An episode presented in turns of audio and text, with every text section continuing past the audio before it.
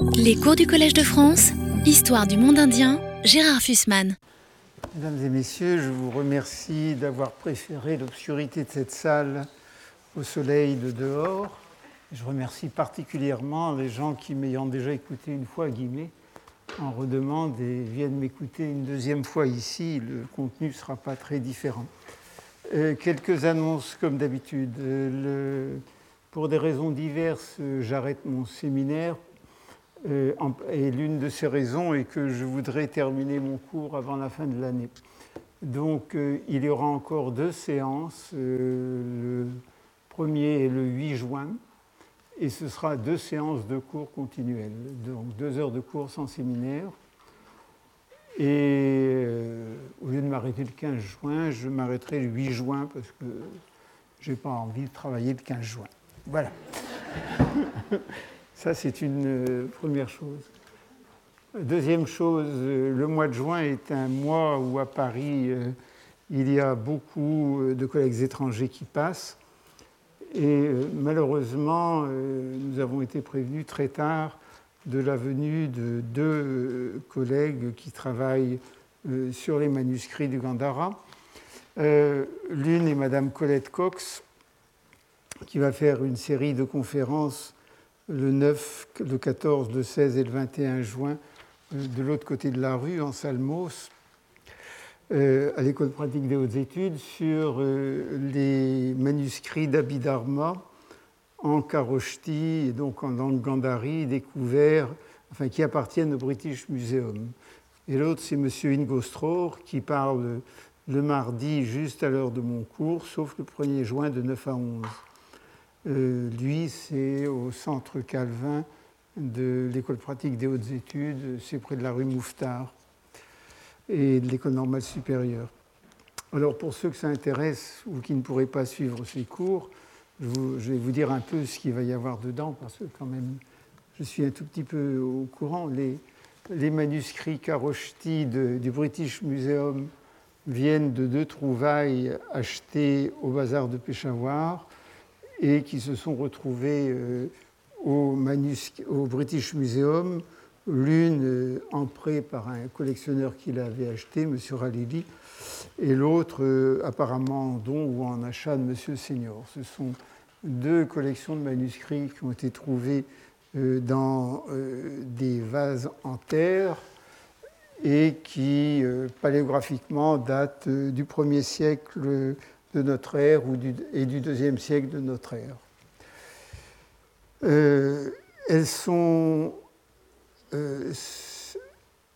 un peu, ça a été publié de façon exemplaire par M. Salomon et son équipe. Il y a déjà quatre volumes parus, euh, plus euh, un volume général euh, sur les manuscrits du British Museum.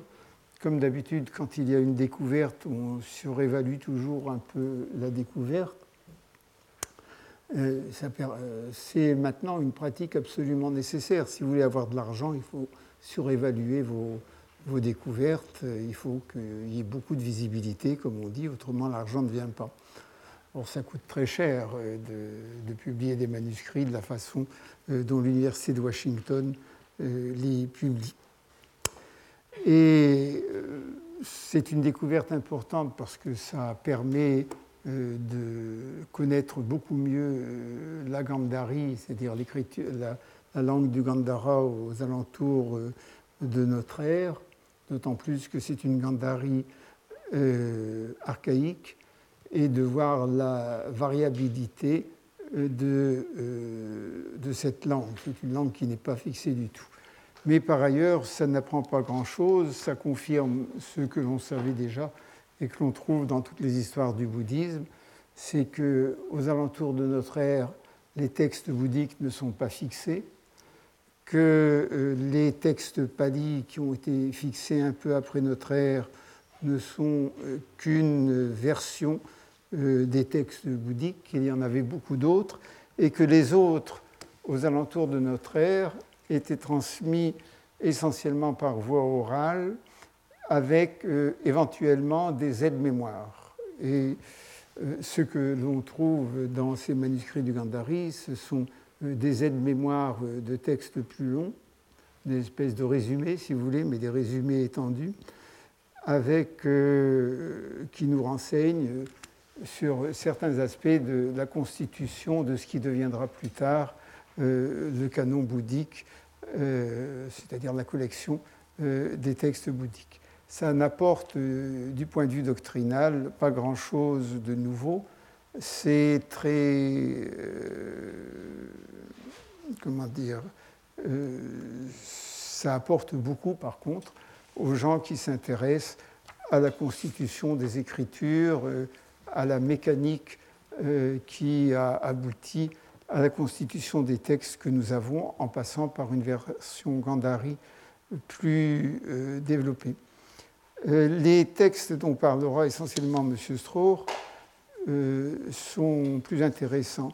D'abord, leur origine est mieux connue, celle des textes du British Museum. On pense que c'est la région de Hadda, mais la région de Hadda, est très grande. Il y avait au moins des dizaines, sinon plus, euh, de monastères. Et puis, ce n'est pas forcément Hadda, euh, ça peut être toutes les vallées autour. Les textes dont parlera M. Strauss, pardon, euh, sont des textes qui ont été trouvés dans le Badjaour, qui est une petite vallée à la frontière de l'Afghanistan et du Pakistan, qui est inaccessible aux Européens au moins depuis le XVIIIe siècle. Euh, les Britanniques n'ont jamais pu y mettre les pieds. Elle est théoriquement rattachée au Pakistan, mais en fait pratiquement indépendante. Ça n'était pas dans l'Antiquité le cas dans l'Antiquité, puisque dans l'Antiquité elle était bouddhiste. Et la première inscription mentionnant le roi Ménandre a été trouvée il y a très très longtemps euh, dans la vallée du Bajaour. Donc sont arrivés euh, à Peshawar, mais pas au bazar, dans les mains d'un de mes anciens élèves, une série euh, de feuilles en, en datées paléographiquement du 1er et du 2e siècle de notre ère. Alors, ce qui est intéressant aussi, c'est que la datation au carbone 14 donne une, une date très différente. Alors, si un jour je parlerai peut-être un peu des, des problèmes de calendrier euh, à cette époque, mais c'est très intéressant quand vous voyez ça, parce que euh, quand on a besoin d'une date au carbone 14, euh, on prend celle qui vous convient, et si elle ne vous convient pas, on vous dit qu'elle est fausse. En fait, pour avoir des dates au carbone 14, il faut avoir des échantillons très larges. Tant que vous n'avez pas une trentaine ou une quarantaine de dates à disposer, c'est-à-dire quand vous n'avez pas fait sur ces manuscrits une quarantaine d'analyses, vous ne pouvez pas avoir de certitude parce qu'il y a parfois des écarts énormes. Et donc, euh, en général, on prend euh, les dates médianes. Euh, ces manuscrits du Badjaour sont bien connus. On ne sait pas à, quelle école ils appartenaient, mais nous en avons sur le site informatique. Si ça vous intéresse, je vous donnerai l'adresse sur le site informatique de l'Université de Berlin un, catalogue. Et ce que montre le catalogue, c'est que les textes sont beaucoup plus variés et beaucoup plus euh, intéressants euh, que ceux de, de Hadda, tout simplement parce qu'il donne des versions de sutras et il y a un texte mayanique. Alors, il y a euh, une version du Dakshina Vibhanga Gautami Sutra, je ne sais pas ce que c'est, mais les spécialistes le, savent. Il y a deux dharani, euh, ces formules euh, qu'on pourrait appeler magiques, qui sont des formules de mémorisées et qui, lorsqu'elles sont récitées dans le cadre d'un rite et avec une certaine disposition d'esprit, peuvent amener à la réalisation d'un certain nombre de vœux, en particulier la santé. Donc il y a au moins deux dharani, euh, qui sont d'ailleurs euh, à la suite euh, de fragments du Dakshina Vibhanga Gautami Sutra. Il y a un Mahayana Sutra nouveau, mais qui est parallèle à l'Akshobhya Vyuha, qui est un texte mahayanique important Il y a un certain nombre de ce qu'on appelle les rakshas, c'est-à-dire des formules destinées à protéger la personne qui les réussit. Il y a des textes scolastiques, c'est ce qu'on appelle l'abhidharma. Il y a surtout euh, des textes d'ordination, c'est-à-dire euh, euh, un karma vachanam. Il y a même un texte politique. Et puis, il y a un, Pratimoksha Sutra. Bon, c'est beaucoup plus varié que ce qu'il y a à, au British Museum, même si c'est moins euh, si c'est moins abondant. Et surtout, ce qui est intéressant, c'est que nous avons dès le premier siècle ou le deuxième siècle, euh, disons à la fin du premier siècle, nous avons euh, des textes du Mahayana et des textes souvent dits magiques qu'il y a simplement 50 ou 60 ans ont daté du deuxième, troisième, quatrième siècle. Là, nous avons la preuve physique de ce que les savants euh, commençaient à dire quand même depuis 20 ou 30 ans, euh, qu'il était impossible que ces textes n'aient pas été euh, au moins en gestation dès le premier siècle de notre ère. Voilà, M. Strohr va parler de ça, mais de façon beaucoup plus savante et détaillée que moi. Et puisque j'en suis aux annonces, euh, le cours de l'an prochain euh, portera sur euh, le Gandhara, non pas l'art du Gandhara, mais le territoire du Gandhara, son histoire, sa langue, ses textes et évidemment son art. Mais l'art ne sera qu'une petite partie des choses. Voilà. Pas de questions avant que je commence ce cours? Puisqu'il n'y a pas de questions, nous commençons. Donc l'image que vous avez là et que j'ai reproduite euh, dans les monuments bouddhiques de la région de Kaboul est la première image bouddhique euh, de l'art dit gréco-bouddhique ou art du Gandhara. Vous verrez pourquoi euh, cette double appellation dans un instant, qui a été connue non seulement des Européens mais des Indiens. Elle a été trouvée en 1833 à Kaboul et vendu à un médecin écossais de passage, au joli nom français, qui s'appelait Gérard, et qui en a fait une communication euh, dans euh, les euh, revues de l'époque. 1833, c'est extrêmement tôt. il faut savoir qu'à l'époque, les Européens ne connaissaient quasiment rien du bouddhisme il, avant 1850, on euh, n'a connaissait quasiment rien du bouddhisme. Il a fallu qu'un livre célèbre sur euh, le bouddhisme de Ceylan apparaisse vers 1850 euh, pour qu'on commence à comprendre ce que c'était. Donc le personnage était inconnu. et le type de site sur lequel il a été trouvé a été, était aussi inconnu.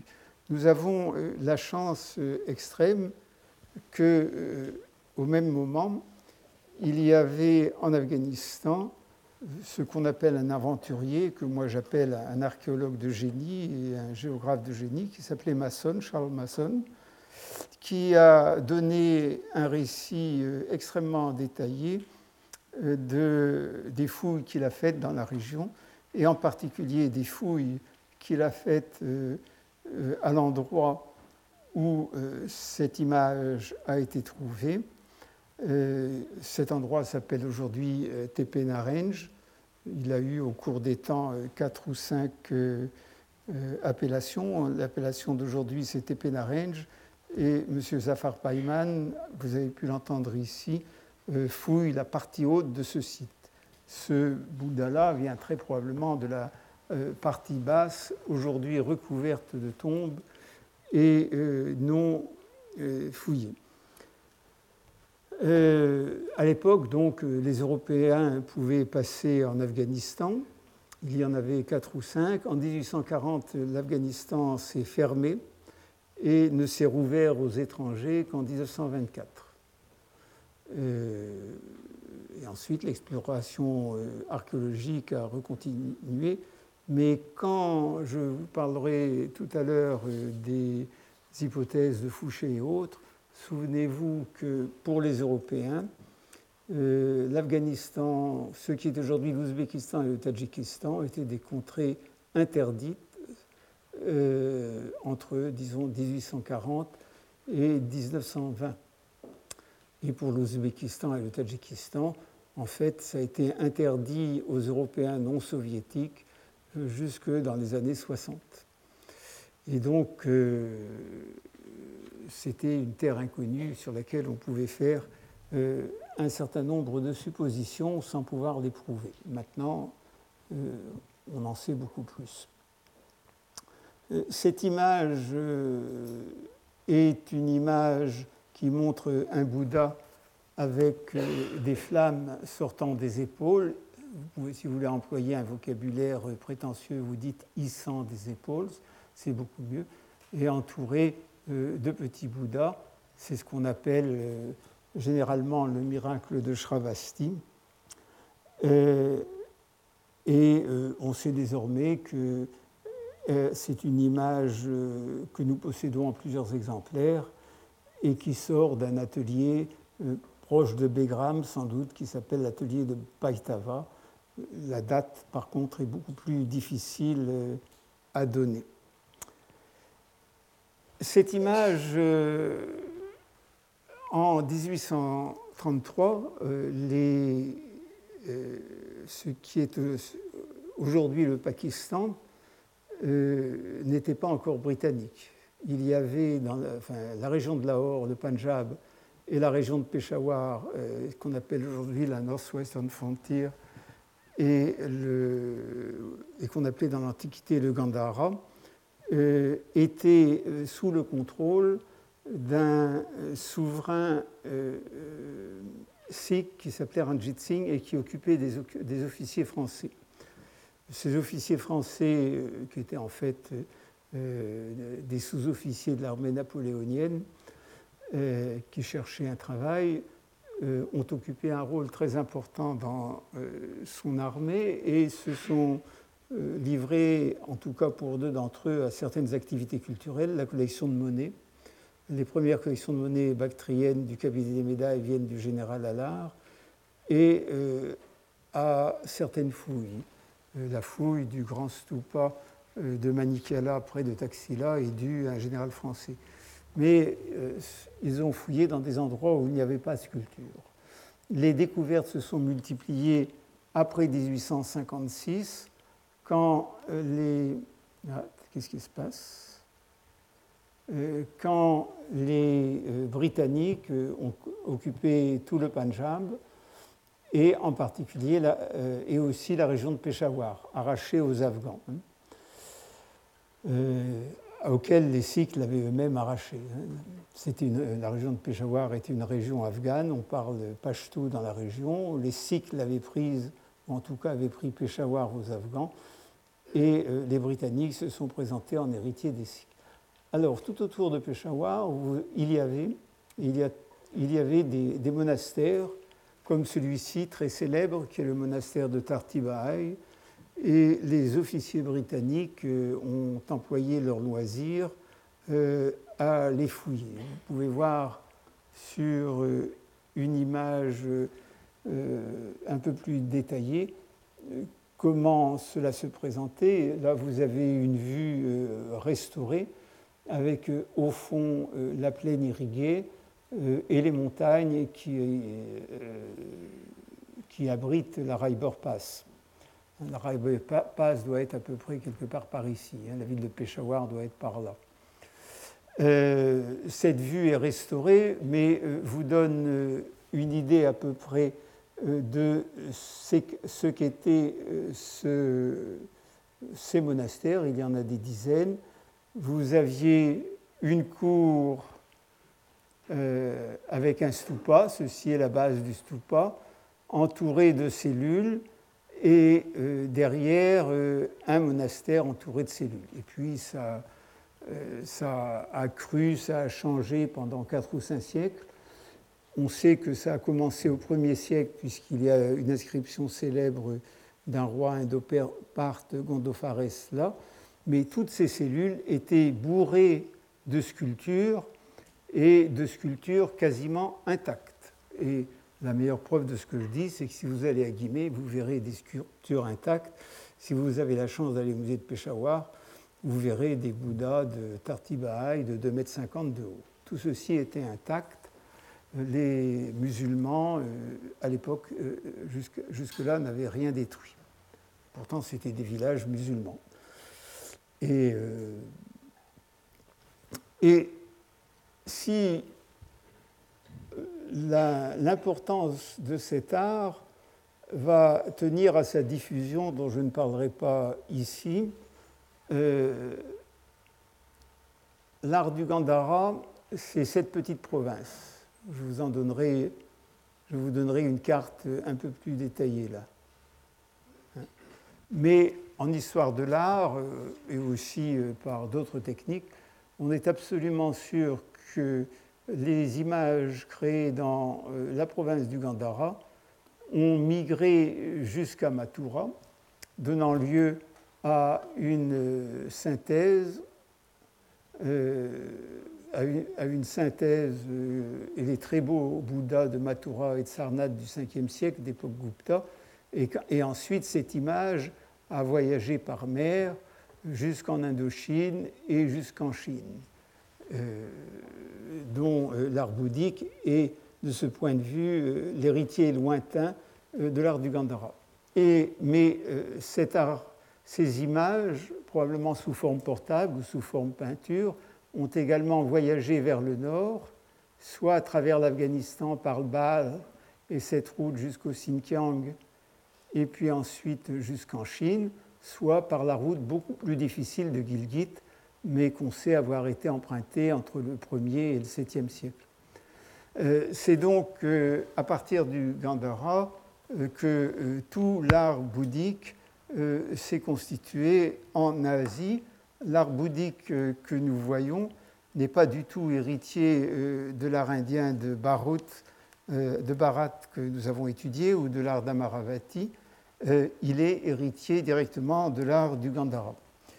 L'ère proprement dite, voici donc une carte de Madame Tissot, c'est la région de Peshawar.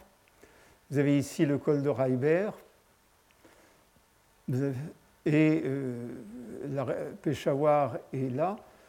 Euh, il y avait euh, dans le Gandhara, qui est littéralement le territoire qui est sur la rive droite de l'Indus, voici l'Indus, deux grandes villes. L'une qui est la plus ancienne, celle qu'a prise Éphaïston sur ordre d'Alexandre, qui, s'appelait en sanskrit Pushkalavati, euh, qui est connu sous le nom de Peuclaotis par les Grecs et qui est connu maintenant sous le nom de Charsada, le long de la rivière de Kaboul et euh, qui euh, gardait l'ancienne route par la passe de Mishni.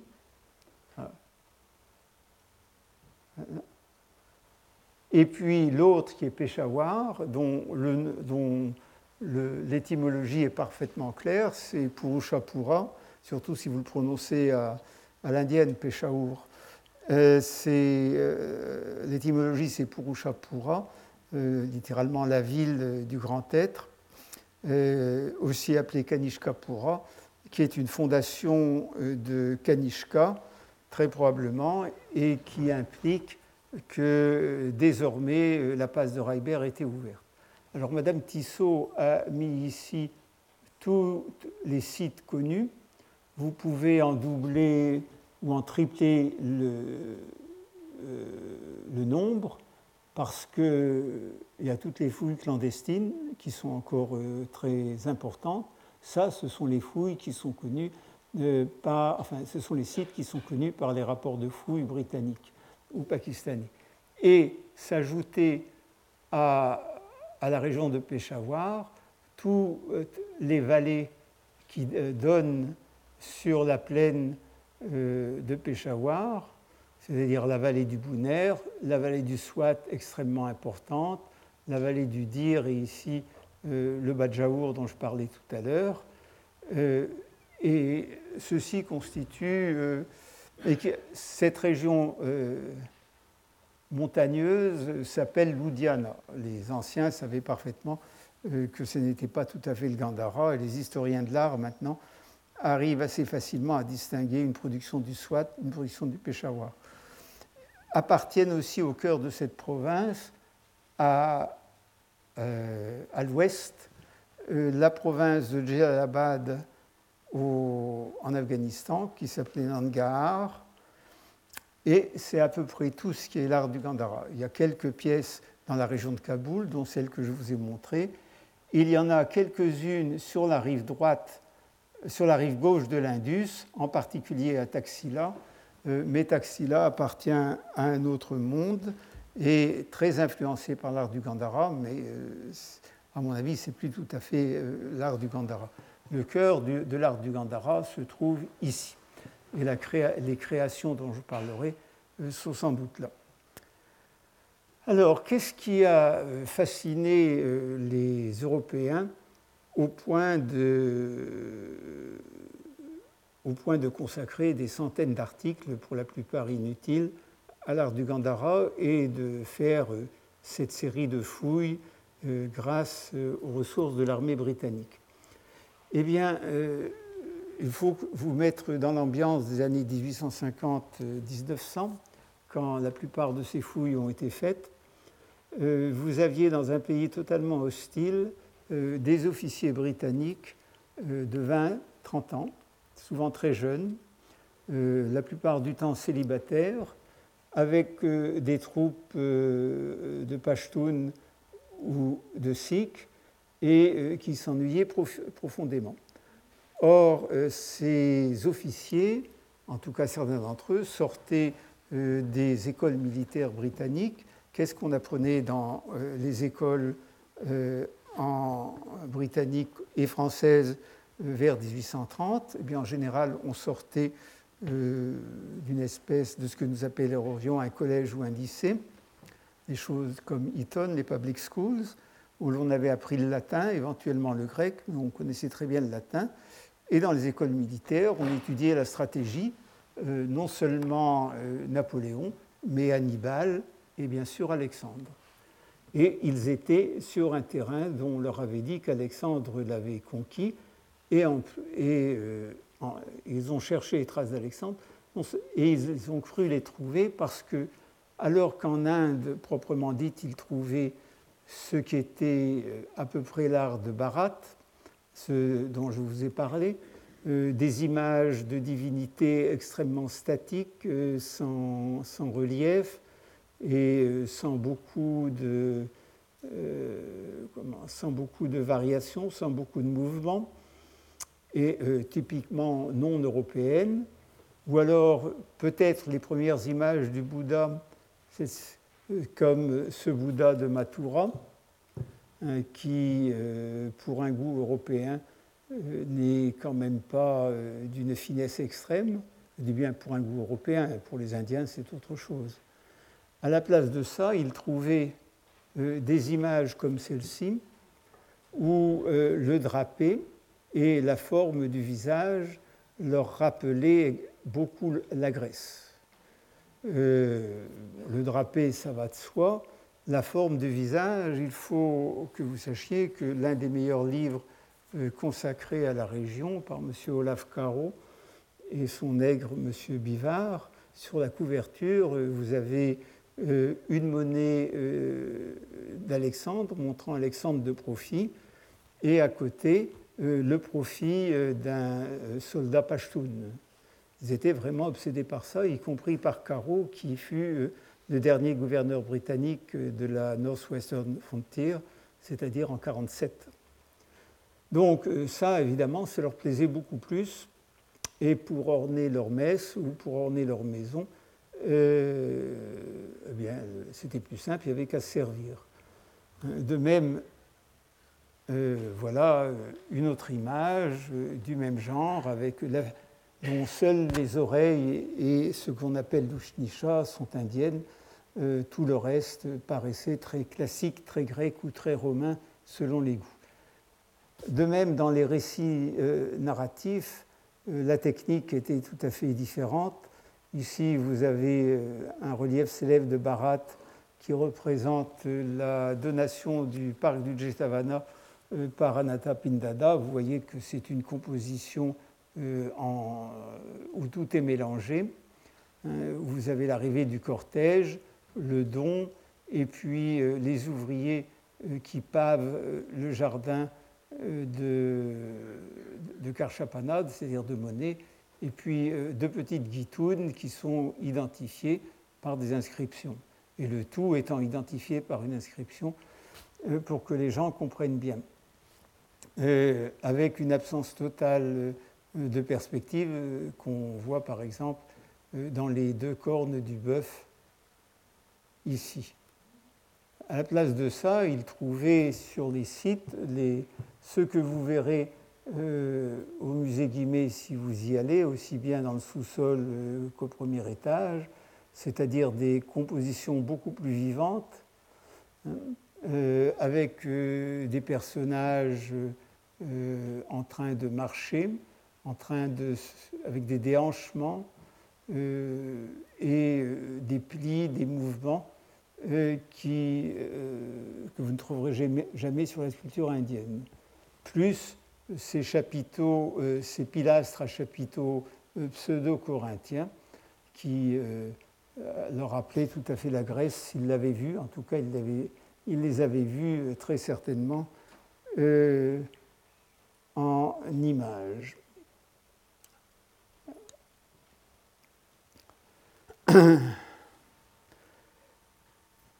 Il y a donc eu toute une série de fouilles, juste, disons quasiment jusque dans les années 30, mais surtout avant 14. Et ces fouilles ont porté sur des sites connus et qui étaient quasiment intacts. C'était tellement intact que euh, les officiers britanniques ne ramassaient pas les sculptures brisées, ils les laissaient de côté. La meilleure preuve de cela, c'est qu'une grande partie des euh, sculptures de schiste qui sont au musée Guimet viennent de la collection Fouché et ont été ramassées par Fouché sur les déblais de fouilles laissés par les Britanniques. Et si dans les collections privées il y a tellement de têtes de Bouddha, euh, c'est parce que c'était beaucoup plus simple de casser la tête pour la mettre sur une étagère euh, que d'amener une statue entière, surtout si celle-ci était un peu abîmée. Ce qui les intéressait, c'était la tête particulièrement euh, grecque. vous avez donc un récit, un décor à la grecque, et évidemment, les, euh, historiens d'art se sont demandé d'où ça venait. Il y a eu toute une série de livres depuis 1870.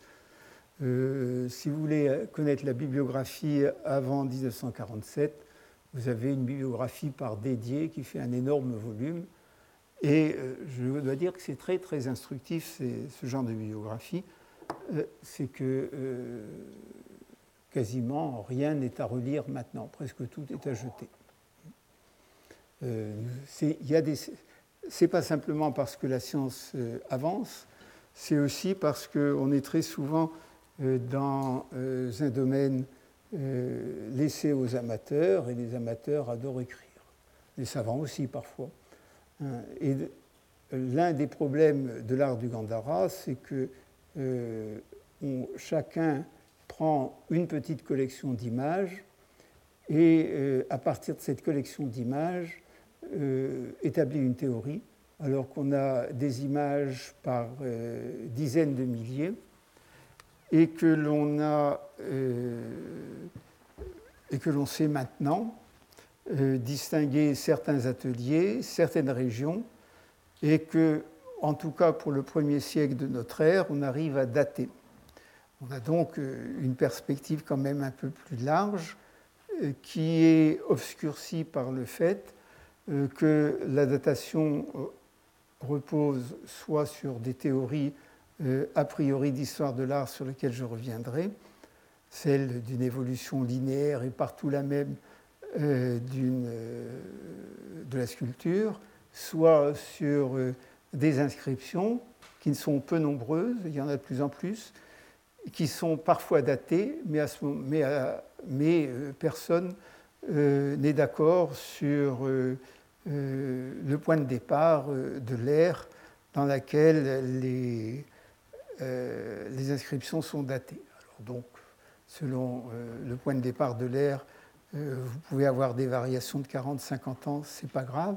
Mais en plus, les historiens d'art, pour expliquer certaines irrégularités, ont invoqué la théorie des centaines omises, c'est-à-dire qu'en particulier pour l'ère de Kanishka, à partir de, 100, euh, on ne note plus les centaines. À partir de 99, on ne note plus les centaines. Donc, euh, quand vous avez une inscription euh, de l'an 2, vous pouvez la mettre en, en 2, en 102, même si à Kanishka, ça devient Kanishka 2 ou 3, ou en 202, en 302, c'est très commode. Hein. pour l'instant, on en est là. En tout cas, il y a, trois théories majeures il y a trois théories majeures. Euh, la première est celle de celui qui a écrit après Grunvedel euh, le premier et encore de loin le meilleur livre sur l'art gréco-bouddhique du Gandhara, c'est celle de Fouché. Euh, et ce qu'il y a à expliquer, c'est deux choses. D'une part, la présence d'éléments grecs, comme ces chapiteaux, comme ce drapé, Hein, comme ses attitudes, et d'autre part, euh, la présence de la figure du Bouddha, euh, puisque vous savez que le premier art indien est ce qu'on appelle aniconique, c'est-à-dire que le Bouddha n'est pas représenté. Et donc, euh, il y a deux choses à expliquer qui sont souvent confondues et que je vais d'ailleurs confondre en partie, mais qui sont en général entièrement confondues d'une part euh, une technique euh, qu'on peut appeler de sculpture, une technique euh, décorative, une manière de rendre les personnages, et d'autre part un problème théologique qui est celui de, la représentation comme personnage humain du Bouddha, alors que l'art ancien de l'Inde s'y était refusé. La théorie euh, de Fouché, s'appuyant sur un certain nombre d'images soigneusement sélectionnées, euh, des images qui, avec euh, une tête de Bouddha à profit très grec, ressemblant à celle des Apollons de la sculpture grecque, c'est que nous savons qu'il y a eu en Bactriane, c'est-à-dire dans le nord de l'Afghanistan, un, euh, une présence grecque euh, depuis Alexandre, c'est-à-dire depuis 238 euh, avant notre ère. Cette présence grecque a donné lieu à la constitution d'un royaume indépendant, pardon, depuis 328 avant notre ère. Cette présence grecque a donné lieu à la constitution d'un royaume indépendant, disons vers 250, euh, avant notre ère sous un satrape qui s'appelait Diodote. Et euh, nous savons par les on savait à l'époque de Fouché, qui écrivait en 1905, euh, que cette, ce royaume grec de Bactriane avait conquis l'Inde du Nord jusqu'à Mathura et s'y était maintenu à peu près jusqu'aux environs de notre ère peut-être un peu avant. La Bactriane, à l'époque, était un territoire absolument inconnu. Et euh, Fouché n'avait pas le droit d'y mettre les pieds, euh, ni aucun archéologue. Nous sommes en 1905. Hein. Depuis 1840, euh, il était absolument impossible d'aller là. mais Fouché a supposé que les Grecs de Bactriane devaient avoir un art grec également, et que c'était cet art grec qui avait directement inspiré euh, l'art du Gandhara, d'où le titre de son livre, euh, L'art gréco-bouddhique. le problème de, Fouché était un problème chronologique sur la foi de, légendes rapportées par euh, Swansong, c'est-à-dire au 7e siècle de notre ère. Euh, Kanishka apparaissait comme le grand protecteur du bouddhisme, protecteur euh, d'un concile qui s'était tenu à Cachemire et fondateur du plus grand stupa de Peshawar.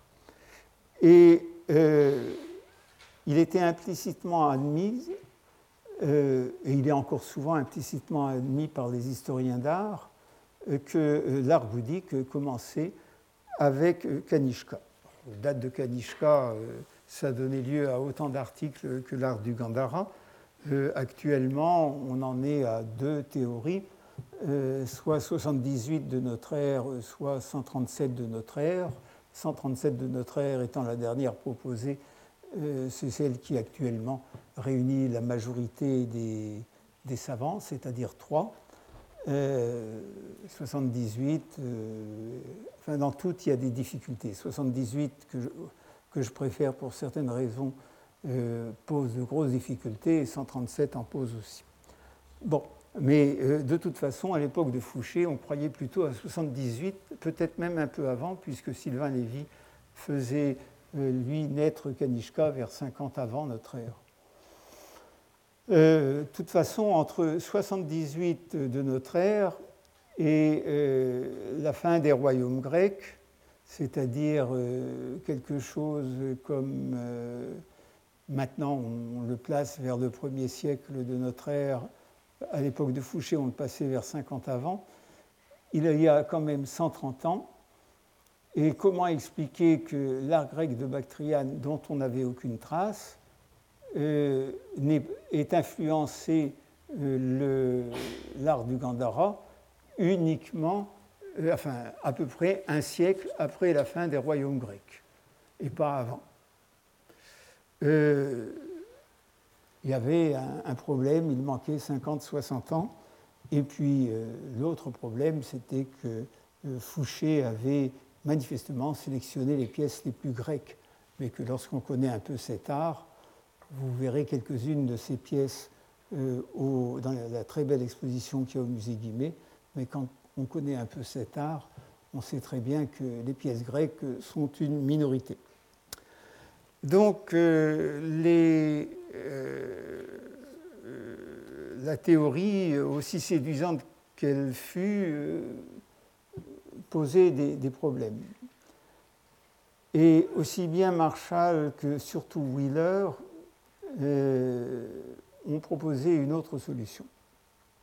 Il est tout à fait clair, on sait qu'au moment où se constitue euh, l'art du Gandhara, tel qu'on peut en juger, c'est-à-dire au premier siècle de notre ère ou au deuxième siècle de notre ère, nous avons des textes latins célèbres, fameux, euh, expliqués depuis le XIXe siècle, qui parlent d'une intensification euh, du commerce entre Rome et l'Empire couchant, enfin l'Inde et donc l'Empire couchant à cette époque.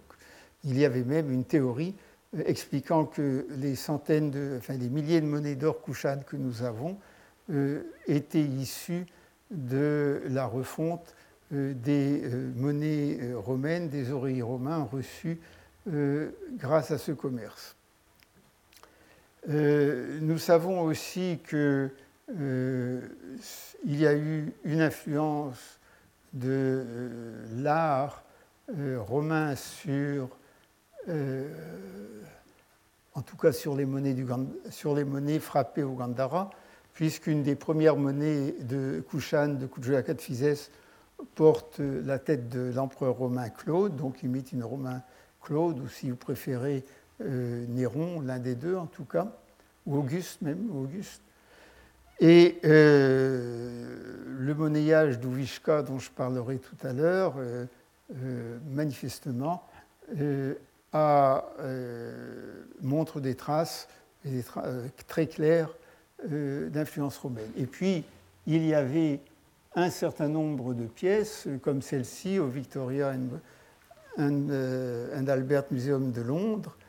C'est le bas d'une scène de Paris Nirvana qui ressemble tout à fait à ce que l'on voit sur le flanc des sarcophages romains et c'est un des éléments de comparaison favoris des romanistes, euh, c'est de chercher dans les antécédents de l'art narratif euh, gréco-bouddhique dans l'art romain, et en particulier celui des sarcophages.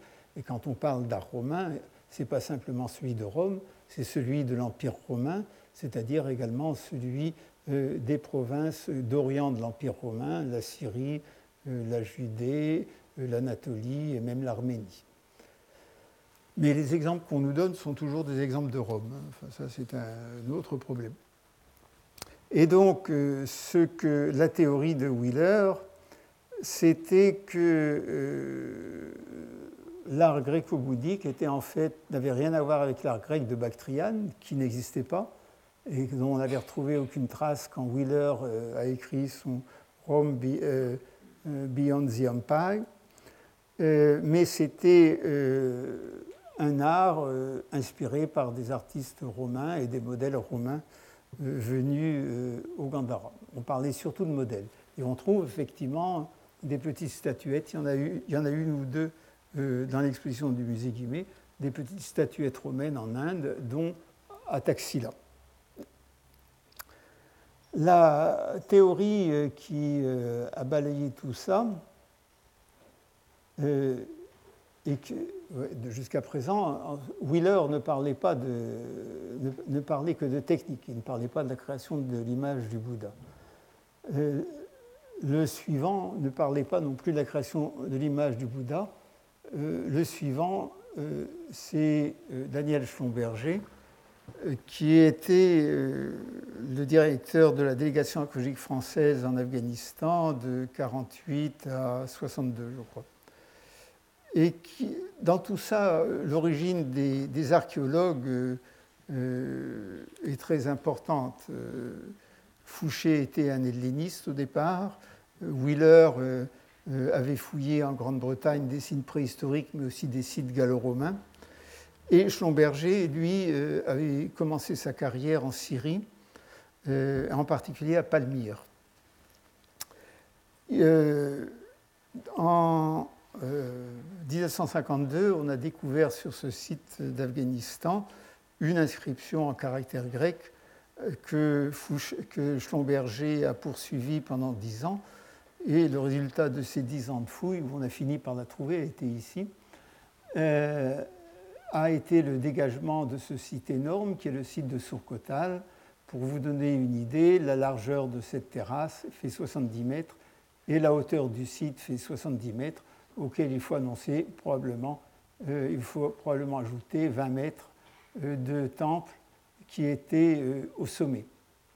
Alors vous aviez un temple au sommet dans une cour et on arrivait à ce temple par une série, un énorme escalier qui était étagé sur une série de terrasses protégées par des murailles. La découverte de Surcotal fut pour euh, Schlumberger euh, l'occasion d'un article euh, mémorable sur l'art du Gandhara que vous trouverez dans Syria, je crois, de 62, qui s'appelle Descendants non méditerranéens de l'art grec.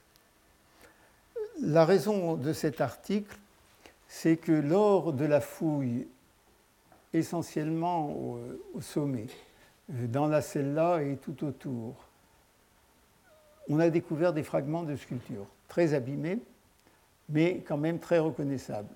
Alors, il y avait d'abord euh, des parements de murs, euh, comme celui que vous pouvez voir au musée Guimet au premier étage. Celui-ci, c'est probablement un parement de mur euh, d'une plateforme bouddhique un peu postérieure trouvée dans la plaine, mais c'était les mêmes parements de murs.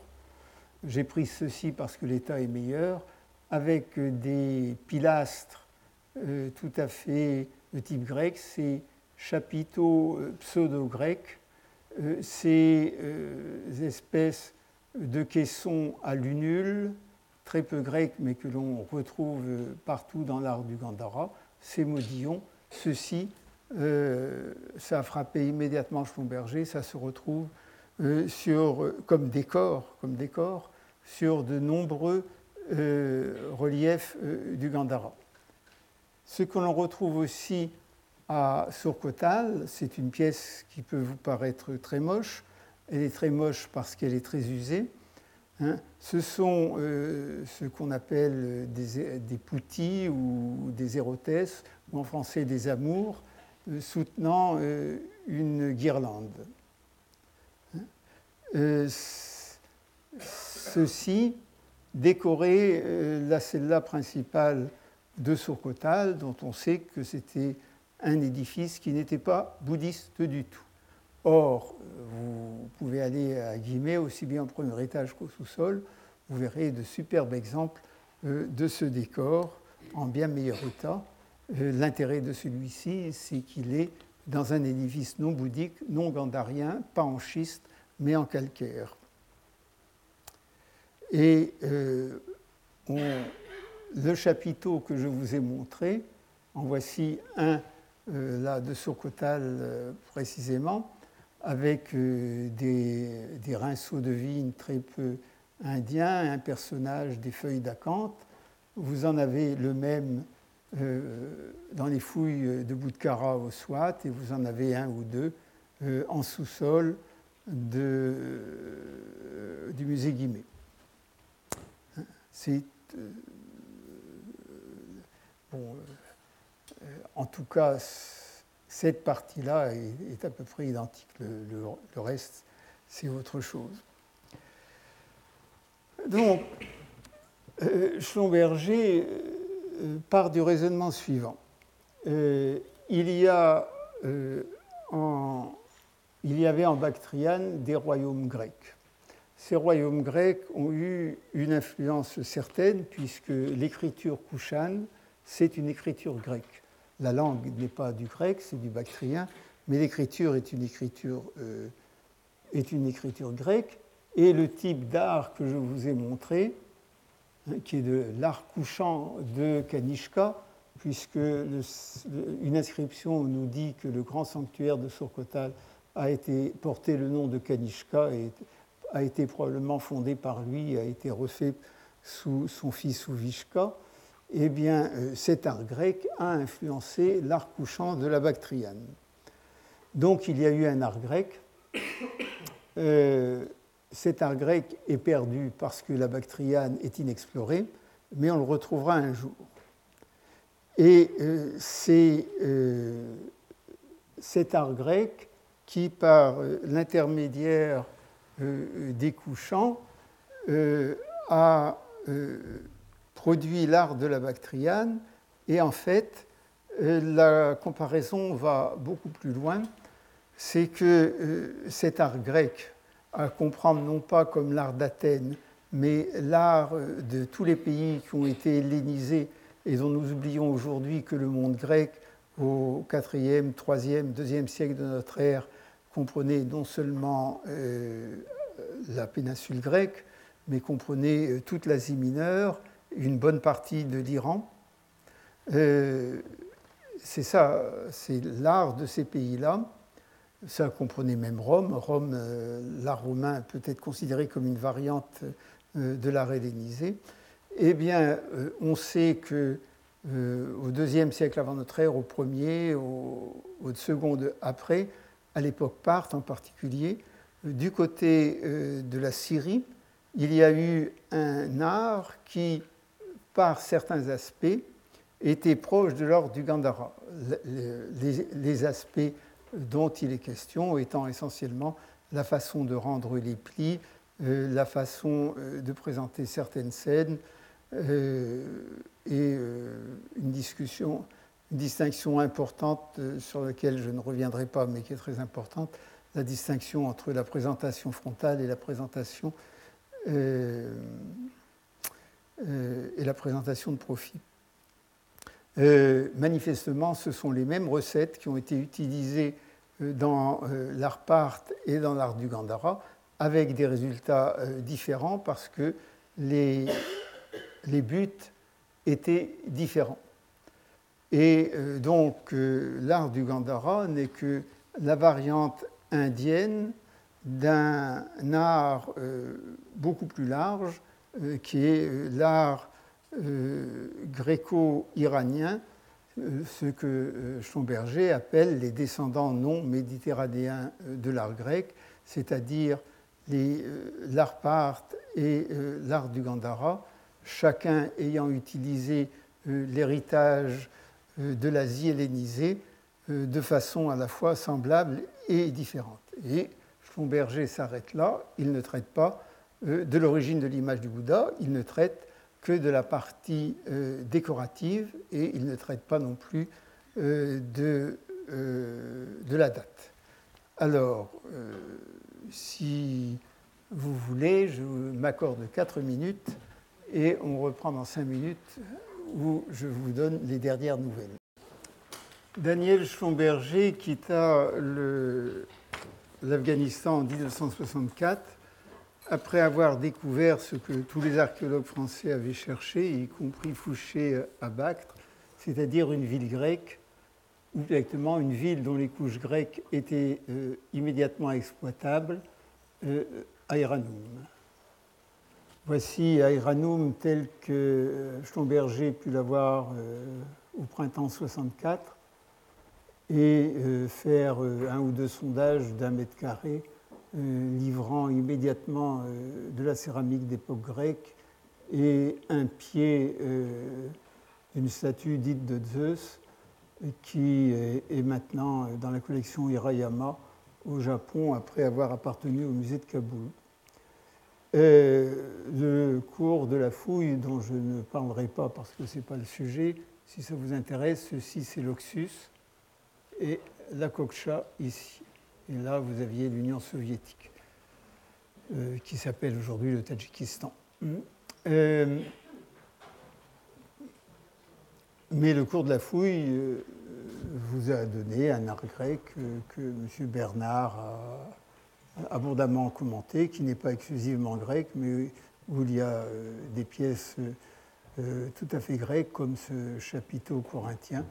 Il y en a d'autres, il, y avait des chapiteaux ioniens aussi, et il y en a d'autres réduits en morceaux qui ont été patiemment reconstitués. Il y avait donc l'art grec de Bactriane avait été retrouvé et euh, nous l'avons à, Iranum et nous l'avons maintenant, euh, depuis trois ou quatre ans, à Bactre également, pas dans d'aussi bonnes conditions, mais euh, il y a toute une série de chapiteaux et de colonnes utilisées en remploi dans un barrage. Donc, l'argument de Wheeler selon l'art grec lequel l'art grec de Bactriane n'existait pas, ou celui de Fouché selon, qui parlait du mirage de Bactre, ceci est, terminé. L'art grec de Bactriane existe, on l'a trouvé, et euh, par ailleurs, je n'en parle pas aujourd'hui, euh, nos collègues soviétiques d'Ouzbékistan euh, avaient trouvé auparavant un certain nombre de pièces qui confirmaient les théories de, Schlumberger. Ça impose de reprendre la question, la double question de l'art du Gandhara et de l'origine de l'image du Bouddha de façon différente. Si l'on s'arrêtait à cette découverte d'Airanum, on pourrait considérer que l'article de Schlumberger tient toujours. la raison pour laquelle il ne tient plus tout à fait, c'est qu'il y a eu euh, des découvertes euh, euh, depuis 1964 qui changent un peu la donne. Et il faut faire des, distinguos, comme on dit. La première, il y a quatre choses quand on étudie l'art du Gandhara. La première, c'est un décor à la grecque, qui, comme noté par Daniel Schlumberger, est un décor qui n'a rien de spécifiquement bouddhique, ni de spécifiquement indien, qui est un décor gréco-iranien, qui peut s'appliquer à des monuments civils ou à des monuments qu'on n'a pas retrouvés parce qu'on ne les fouille pas, ce n'est pas assez noble, euh, ou à euh, des monuments religieux qui n'ont rien de bouddhique, comme ce fameux temple de Jamdial à euh, Taxila, où vous voyez que vous avez des antes de pilastres à à, moulure euh, extrêmement grecque, euh, qui sont celles que l'on trouve sur les pilastres corinthiens de l'art gréco-bouddhique, mais qui n'ont rien à voir avec l'art gréco-bouddhique. Et quand on retrouve euh, ce décor sur des monuments bouddhique, très souvent on s'aperçoit que ce, décor est pris comme un décor et n'est absolument pas compris. L'exemple peut-être le plus célèbre étant le stupa de, de l'aigle à deux têtes de Taxila, qui est le seul stupa qui est à l'intérieur de la ville. Les autres sont à l'extérieur. Euh, qui euh, doit euh, dater sans doute du 1er siècle parce que la ville a été abandonnée sous Kujula Katfizes ou sous Kanishka. Et bon, vous n'avez là que la moitié, vous, vous doublez et vous avez le tout entier, puis vous avez le stupa, le dôme du stupa qui s'élevait là. Vous n'avez donc que la base. Sur cette base, vous avez des chapiteaux, euh, des pilastres à chapiteaux corinthiens avec euh, la même base moulurée pseudo-attique. Vous avez un fronton ou une porte de style gréco-romain et à côté, euh, vous avez ces ornements, un torana ou un pignon de hutte, qui sont tout à fait grecs, et puis entre deux pilastres, une véritable colonne. Alors, euh, ça prouve que, tout simplement euh, que ces éléments n'étaient pas compris. Dans l'art grec, euh, ils sont compris, ils appartiennent à une certaine logique. là, ils sont employés sans aucune logique. Quant à la raison pour laquelle l'aigle a deux têtes, je n'en sais rien. Il y a des dizaines d'articles là-dessus aussi, peut-être à cause de Sissi et de l'aigle à deux têtes. Enfin, ça, façonne beaucoup. Donc ça, c'est une chose, c'est le décor. Euh, c'est décor. La deuxième chose, c'est un monument euh, spécifique euh, qu'on appelle le stupa, qui est également indien. les formes gandhariennes ne sont pas très, très différentes. Ici, je vous en ai mis un qui est l'un des grands stupas d'Afghanistan, qui est le stupa de Shevaki 10 km, 15 km à l'est de Kaboul, euh, parce que vous voyez encore euh, le décor conservé euh, qui date de 2500 ans. Cette masse de cailloux était entourée d'un enduit et dans cet enduit étaient sculptés des chapiteaux à arc pointé que vous trouverez exactement dans l'art du Gandhara. Il y a même un exemple que j'aurais pu prendre où euh, l'arc, au lieu de poser bien sur le chapiteau, pose légèrement à côté. Et vous avez exactement ça sur un relief du Gandhara euh, exposé euh, au musée Guimet, là dans le sous-sol. Et puis, vous avez une modénature, des modillons. donc, sur la, plupart des stupas du Gandhara, il y a une abondante sculpture, c'est-à-dire que entre chaque euh, arc, vous avez un Bouddha assis. Ici, euh, sur euh, les écoinçons, vous avez un oiseau aux ailes éployées. Et puis la base est décorée de ces reliefs, de ces reliefs que vous pouvez trouver dans, au musée Guimet. ça, c'est une deuxième chose. La troisième chose, ce sont des statues de culte euh, notion sur laquelle euh, Schlumberger a beaucoup attiré l'attention, c'est-à-dire des statues auxquelles on rendait un culte, euh, qui étaient en général presque toujours adossées à un mur. Ce sont des statues stèles qui sont, qui sont parfois des ex-voto. Et c'est là que se pose le problème de pourquoi à un certain moment ces statues de culte apparaissent-elles alors qu'elles n'apparaissent pas dans l'art indien ancien. Elles n'apparaissent pas à Barout, elles n'apparaissent pas à Sanchi. Et puis à côté, vous avez une sculpture narrative qui est constituée de récits indiens euh, rendus à la grecque, avec parfois mélangé des éléments grecs euh, dont on ne comprend pas très bien, par exemple ces images dionysiaques euh, que vous, qui sont exposées au musée Guimet. ces récits indiens, évidemment, ce sont les vies du Bouddha soit les vies antérieures, euh, soit sa vie réelle. Et euh, l'un des grands problèmes de l'étude scientifique de l'art du Gandhara, c'est que euh, la plupart des historiens d'art ont cru que faire de l'histoire de l'art, c'était identifier des récits. Faire de l'histoire de l'art, c'est pas identifier des récits, c'est essayer de comprendre comment on passe d'un type de récit à un enfin, d'un type de rendu du récit à un autre.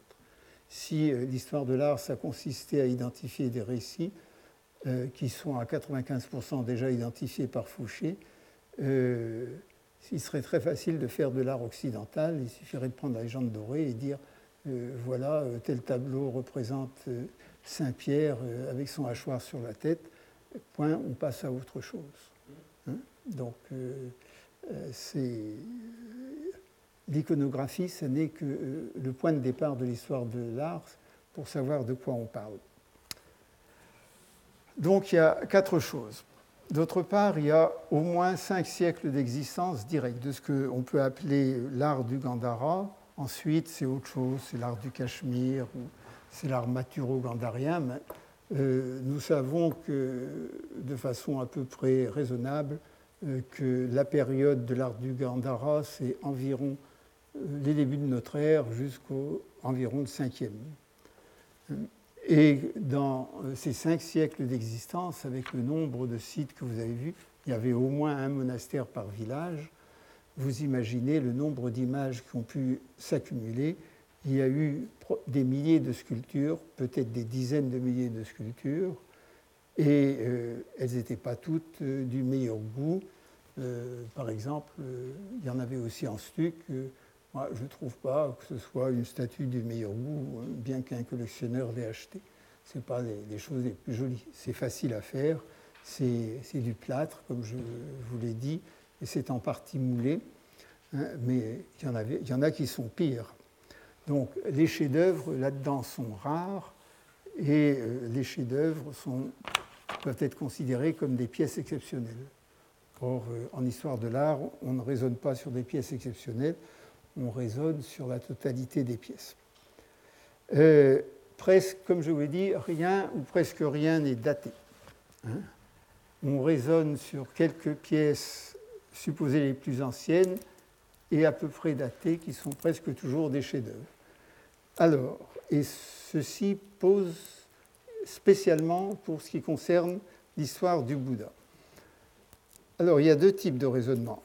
Euh, le premier consiste et qui est à peu près le seul euh, et unique euh, utilisé, consiste à considérer que l'art du Gandhara est un tout, qu'il n'y a pas de différence provinciale, alors, et que euh, le développement est linéaire, c'est-à-dire que l'on part d'un point, peut-être on monte, et puis ensuite il y a le déclin. il y a deux variantes à ce raisonnement. On sait maintenant, euh, grâce aux fouilles italiennes du Swat, assez bien distinguer les pièces du Swat euh, des pièces du Gandhara. Et il est tout à fait clair qu'il y a des variantes importantes. Euh, donc, les gens intelligents travaillent au moins sur deux, sur deux séquences, mais il n'y a pas beaucoup de gens intelligents. Je vais vous donner un exemple un grand archéologue britannique, Marshall, a essayé de dater euh, les monuments du Gandhara par euh, la, différence des types de maçonnerie. Et il y a dans le guide de Taxila une planche où il montre, euh, il fait une espèce de stratigraphie des types de maçonnerie et il les date. Et ça apparaît encore à peu près euh, dans toutes euh, les histoires du Gandhara. Euh, la datation se fait par le type de maçonnerie, encore dans celle de Berendt, publiée très récemment. Il y a trois choses. La première qui est évidente, c'est qu'un type de maçonnerie peut varier d'un endroit à un autre et d'une génération à l'autre. Ce sont des variantes, de toute façon. Il n'y a pas de choses extraordinaires comme le passage du bois au béton ou, de la brique au béton armé. Ce sont simplement des variantes de disposition des pierres. Hein, donc ce sont des modes et les modes ne se répondent pas euh, dans, euh, dans euh, toute une région au même moment. La deuxième chose, c'est que Marshall fouillait à l'ancienne, c'est-à-dire qu'il y avait 300 ouvriers sur le site 9 mois par an, les 9 mois on pouvait fouiller. Il arrivait en fin de fouille et ses contremaîtres euh, indiens lui racontaient ce qu'ils avaient trouvé. Euh, et puis lui, ensuite, il écrivait. La fouille n'était pas surveillée, on sait très bien depuis le, euh, au moins d'abord a priori et ensuite un certain nombre de contrôles qui, ont été faits après 1950 par des fouilleurs un peu plus modernes que la stratigraphie de Marshall à Taxila ne tient pas. Ça, c'est une deuxième chose. Mais la troisième, c'est qu'on sait que depuis 1960 euh, environ, euh, les Italiens fouillent dans le SWAT et que le directeur de la fouille, Facena, qui est mort récemment, euh, était un très très bon fouilleur et quelqu'un d'extrêmement minutieux. Et vous avez la même reconstitution des maçonneries avec un peu plus de, de prudence et un peu plus de variété et un peu plus de précision dans les publications de Facena. Personne, personne, jamais vu citer. S'il y en a une à citer, c'est celle-là. Donc euh, ça, c'est une première chose. Il y a des variantes euh, régionales. Euh, il faut en tenir compte. les variantes régionales, il n'y a pas de raison qu'il y en ait simplement dans, dans le SWAT. Il y en avait dans la région de Hadda. C'est assez facile à voir. Euh, il y en avait dans la région euh, de, euh, de Kaboul, c'est aussi facile à voir. On ne peut pas traiter les choses comme si elles étaient uniques. la seconde chose, c'est qu'un art ne se développe jamais de façon linéaire, surtout lorsqu'il s'agit de chefs-d'œuvre.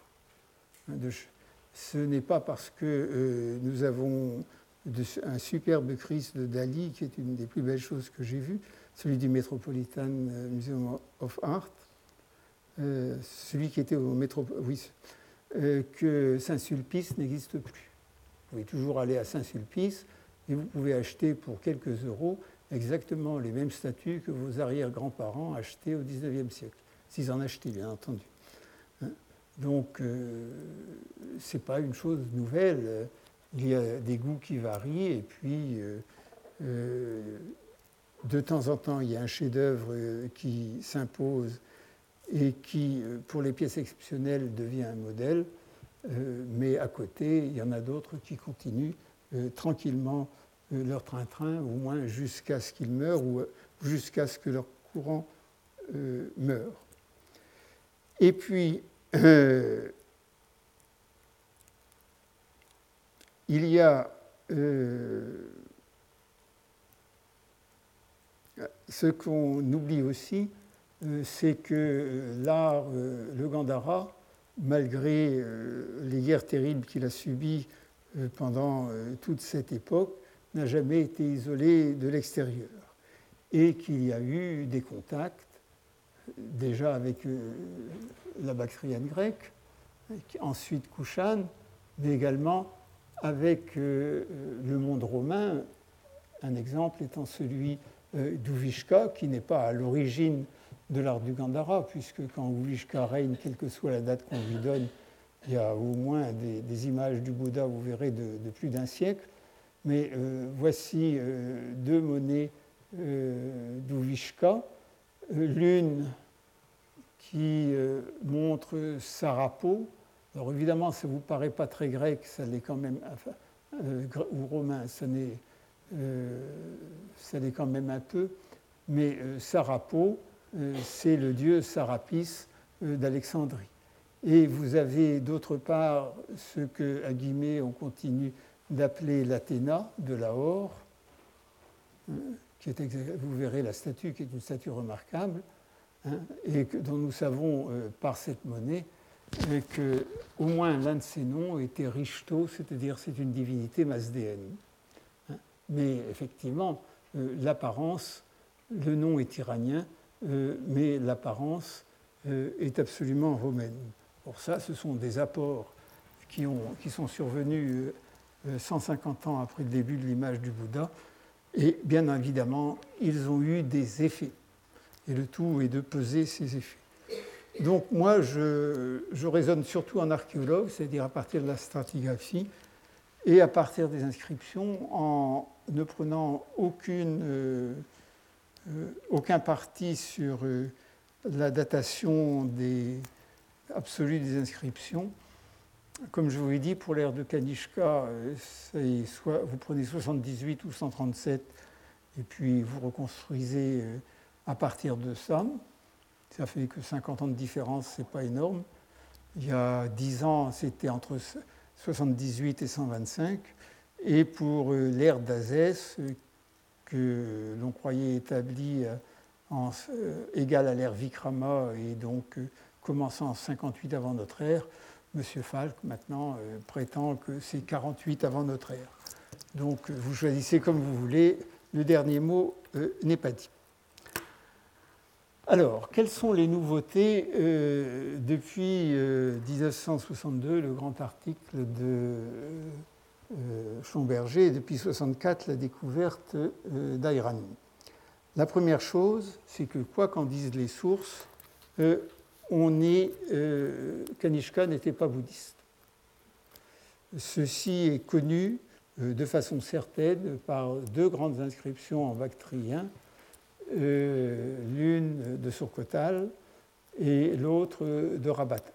On voit très bien que Kanishka se réfère à une lignée de dieux euh, mazdéens, c'est-à-dire comprenant dans la série euh, Ahura Mazda, qui n'est pas en numéro 1, et c'est à ces dieux qui doit son pouvoir.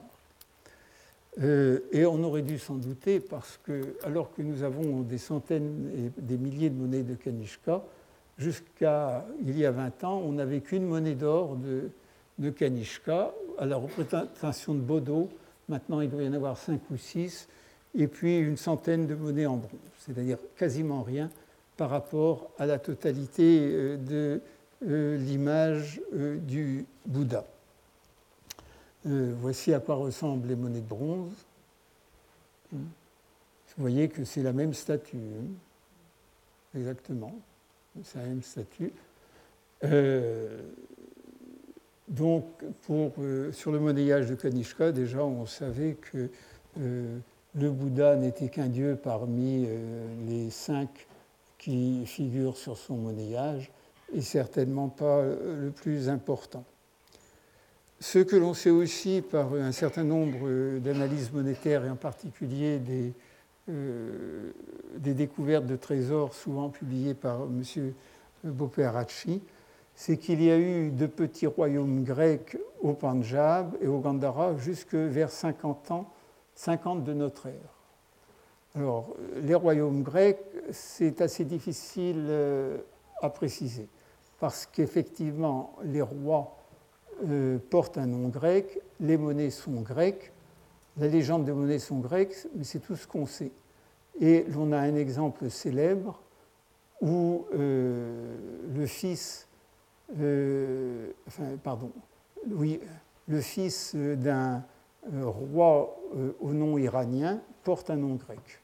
C'est-à-dire qu'il y a eu un mélange entre les dynasties grecques, qui étaient peut-être déjà des dynasties gréco-indiennes, et les nouveaux envahisseurs chacun euh, au Gandhara avec des échanges de noms, mais en tout cas, il y a eu un art qui se voulait grec, un peu comme l'art parthe, un art hellénisé. il y a eu probablement un art de cour, c'est-à-dire que la, euh, la limite euh, chronologique qui gênait tellement Wheeler n'existe pas. L'art grec non bouddhiste du Gandhara c'est-à-dire de Peshawar ou de Taxila, n'a pas été retrouvé. À mon avis, il a existé. Euh, il y a des raisons pour lesquelles il s'est beaucoup moins développé euh, que l'art euh, proprement dit gréco-bouddhique. deux raisons. D'abord, à l'époque, il n'y avait pas de temple. Les temples sont de création plus tardive. Et d'autre part, les Indiens se sont tenus très longtemps à une représentation aniconique de leur dieu lorsqu'on pose le problème de la, représentation du Bouddha, on oublie de dire que euh, les dieux indiens n'étaient pas davantage représentés et que les quelques représentations de dieux indiens que nous avons sont contemporaines des premières représentations de euh, l'art euh, gréco-bouddhique. Ceci est, je veux dire, le fait, encore maintenant, les Indiens se dispensent très facilement de, de, de donner une image de leur Dieu. Vous savez qu'un un pot rempli d'herbe tulsi ou une pierre peut euh, tout à fait être une image de culte. Donc on peut comprendre euh, que les, euh, dieux indiens n'aient pas été représentés au Gandhara et qu'on ne l'ait pas retrouvé. Mais on sait par ailleurs qu'il y avait toujours beaucoup, a eu toujours beaucoup d'hindous. On le sait par les noms propres. beaucoup, la plupart des noms propres, que, enfin beaucoup des noms propres que nous avons dans les inscriptions, quand ce ne sont pas des noms de moines, sont des noms hindous euh, soit des noms formés euh, en sanskrit ou, euh, des noms même qui comportent des, des, noms de dieux comme Vishnu, y compris dans les fondations ou Shiva. Il y, a, au moins neuf exemples de Shiva Dasa qui ont donné des donations bouddhiques. Ce que nous savons aussi par Surkotal ou par, pardon, par, par Airanum ou par euh, les fouilles euh, en Ouzbékistan, c'est que la conquête Yuechi n'a pas rasé les villes grecques de Bactrienne et qu'elle n'a pas fait fuir tous ses artisans. Euh, l'un des artisans importants nommés dans une inscription de Surkotal portait le joli nom grec de Palamède, et que donc la transmission de l'art grec au couchant ne pose strictement aucun problème. La population grecque est sans doute restée en grande partie sur place et les couchants ont embauché euh, les artisans en grec. Et que, comme dit Daniel Schlumberger, cet art grec, ce n'est pas celui d'Athènes, c'est celui de la Méditerranée et de l'Iran séleucide qu'on commence à mieux connaître. Il y a eu un certain nombre de, trouvailles, très peu finalement, euh, de l'art euh, de l'époque séleucide, qui confirment tout à fait les théories de l'art de l'art du Gandhara.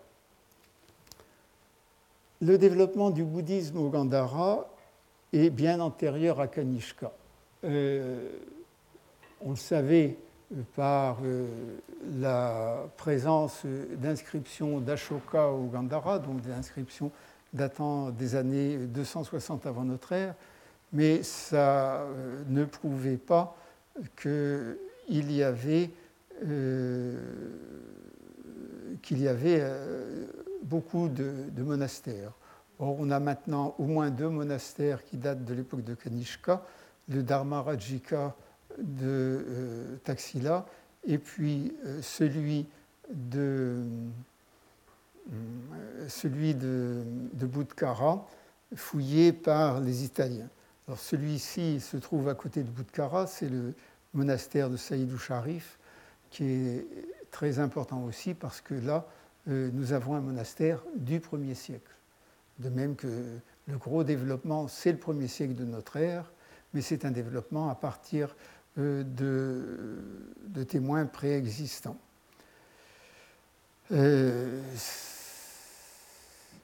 voici donc une vue de Boudkara 1 et vous voyez comment Fatshena a pu faire une reconstruction euh, stratigraphique euh, des divers éléments. C'est un exemple typique, c'est assez facile. Il y a des choses euh, un peu plus délicates, mais en tout cas, nous avons maintenant une base très, très sûre et très bien publiée, sauf pour la sculpture, puisque Fatshena est mort avant d'avoir publié son grand ouvrage sur la sculpture annoncé depuis 30 ans. Il ne faut jamais être perfectionniste parce que la mort vous rattrape avant. Euh, mais vous voyez très bien comment, à partir de quelque chose de ce genre-là, euh, on peut reconstituer une stratigraphie, euh, même bien qu'on fouille dans du caillou. Et vous voyez très bien que dire que ceci est postérieur à ça est un peu dangereux. Il est tout à fait possible que ceci et ça, qui sont très différents, soient de la même époque. Ceci pour machin. Ce qui est surtout des, cette fouille de Boudkara a fourni un certain nombre de sculptures qui ont permis à la très grande historienne de l'art, qui est Madame Lausen de Louvre, euh, d'écrire euh, en 1979 un des plus beaux articles sur euh, la genèse de l'image du Bouddha. Lausanne de Louvre, qui a fait un, grand ouvrage sur la naissance du Bouddha qui s'appelle, enfin, paru en 1949, rédigé pendant la guerre était quelqu'un qui avait un œil extraordinaire et qui, évidemment, en historienne de l'art, faisait les musées. Et là, elle a trouvé un certain nombre d'images dont, dont je vous parlerai tout à l'heure. Euh, en attendant, euh, elle a trouvé un certain nombre d'images particulièrement archaïques euh, dont je vous parlerai tout à l'heure et dont la datation est maintenant à peu près sûre parce, que depuis, nous avons eu des inscriptions de la région. D'abord, cette inscription euh, d'Ajita Sena, euh, roi d'Odi, qui est sans doute la vallée du Swat, ou peut-être la vallée du Swat, et qui est une inscription euh, qui prédate très certainement l'époque Kushan, puisqu'elle mentionne un, prince couchant inconnu. Or, Ajita Sena se vante d'avoir euh, fondé un monastère dans un, endroit où il n'y en avait pas auparavant, et d'avoir établi un stupa. Et son fils Senavarma, euh, dans la plus grande inscription qu'Aroshti alors connue, euh, qui date de 35 avant notre, avant notre ère, à peu de choses près, par divers recoupements, indique qu'il a reconstruit ce monument qui avait été détruit. Donc, euh, avant 35, avant notre ère, euh, il y avait euh, une dynastie, non Kushan, qui, même si ensuite elle a accepté le pouvoir des Kushans, qui établissait des monastères dans le Swat, c'est-à-dire c'est probablement plus tardif que au Gandhara probablement dit. Bien entendu, on a donc des choses. Et euh, cette inscription est importante parce qu'elle euh, comporte au milieu toute une description très dévote euh, du personnage du Bouddha, qui correspond tout à fait à une description de l'impression que veut donner une statue. C'est une inscription qui ne se comprend que s'il y a aussi une dévotion envers un personnage remplacé par une statue. Or, ce personnage à cette époque, devait se présenter à peu près ainsi. C'est ce type d'image que Mme Lausanne de Loup avait commenté, et euh, les fouilles euh, du SWAT lui ont permis euh, d'y ajouter un certain nombre d'images. Vous en avez une ou deux de ce type à, dans l'exposition de Guimet, qui montre un, un art, euh, un, art très très peu euh, gréco-bouddhique, la seule chose peut-être grecque étant cette tête, mais tout le reste, et peut-être le relief aussi, la profondeur du relief, tout le reste, c'est ce que l'on voit. euh, dans l'art indien ancien, en particulier celui de Mathura. Et cette image est manifestement euh, inspirée de l'art du Mathura. Elle est datée d'avant 50. Euh, enfin, il y en a toute une série, il y en a une vingtaine. Et donc, Madame Lausanne de Louvre euh, a expliqué que l'art du Gandhara a été la création d'images du Bouddha dans l'art du Gandhara venait de Mathura et qu'ensuite était retourné à Mathura et avait nourri l'art indien dans le monde avec une très belle euh, une très belle conclusion, très oratoire, superbe article. Superbe article sur le plan scientifique et superbe article sur le plan rhétorique. Euh, qui n'est pas, malheureusement, pas tout à fait vrai, car un peu après cet article, attendez, alors, ce que Madame, pardon, ce que Madame Lausanne aussi a montré, c'est qu'il y avait dans l'art gréco-bouddhique du Swat une période aniconique. Et cette période aniconique, vous pouvez euh, la voir au musée Guimet, c'est cette euh, descente du Bouddha du ciel du 33 dieux, où le Bouddha n'est pas représenté, mais il est représenté euh, par ses pieds qui sont ici. Donc, très bien, la reconstruction est très belle. Nous avons d'abord, au début de l'art du Bouddha, un art aniconique, et de même, alors, euh, ce type de pli, euh, Fatshena montrait que c'était un type de pli euh, particulier au Swat, mais il y en a d'autres à la même époque, mais intérieurs à 50. J'en avais plusieurs exemples à Guinée. Très bien. Ce qui change depuis, c'est la découverte de cette monnaie en 78 par notre collègue soviétique Sarianidi à Tili Et cette monnaie euh, a une légende, ce n'est pas une monnaie, c'est un jeton. Et euh, le jeton euh, décrit ici dans cette légende en Karoshti, dont la lecture ne pose aucun problème, le lion. Or, Shakyamuni est considéré comme le lion des Shakyas, et c'est ce que dit la légende le lion qui écarte la peur. C'est le geste d'Abhaya Mudra que vous avez sur toutes les statues. Et puis ici, euh, vous avez un homme qui pousse euh, une roue. Alors selon euh, votre imagination, vous y voyez Zeus ou Héraclès. Je crois que j'y ai vu Zeus et évidemment un collègue y a vu Héraclès. Enfin, ça n'a pas d'importance. Et la légende vous dit c'est la mise en route de la roue de la loi. Donc l'image est datée, elle est datée d'environ 25 avant notre ère, et manifestement, elle montre une tentative euh, d'époque euh, du 1er siècle avant notre ère de représenter le Bouddha alors qu'on ne savait pas encore le représenter.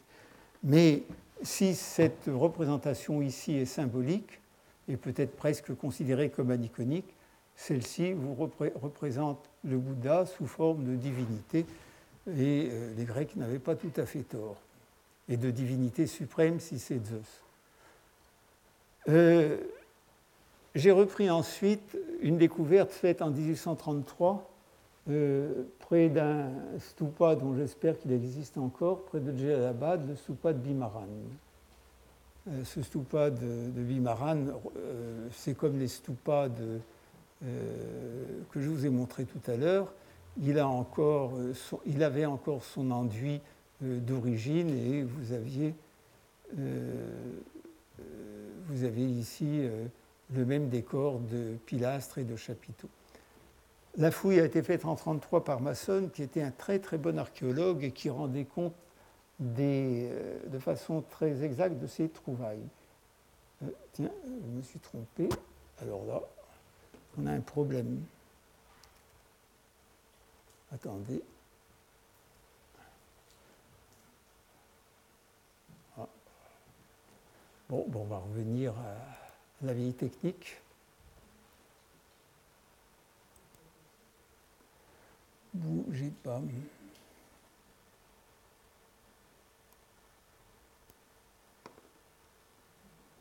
Euh, il y a eu quelques problèmes. Alors, si on revient à M. Bima.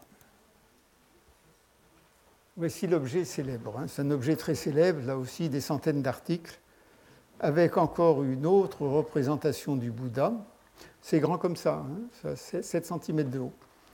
Avec une autre représentation du Bouddha très différente de celle que nous avons, et par les gestes qu'ils font, la mudra, et par son, euh, drapé, entouré euh, de personnages euh, qui semblent bien être des divinités, c'est sacrément grec, mais les mêmes arcades, euh, le même Garuda que nous restituons dans beaucoup d'endroits.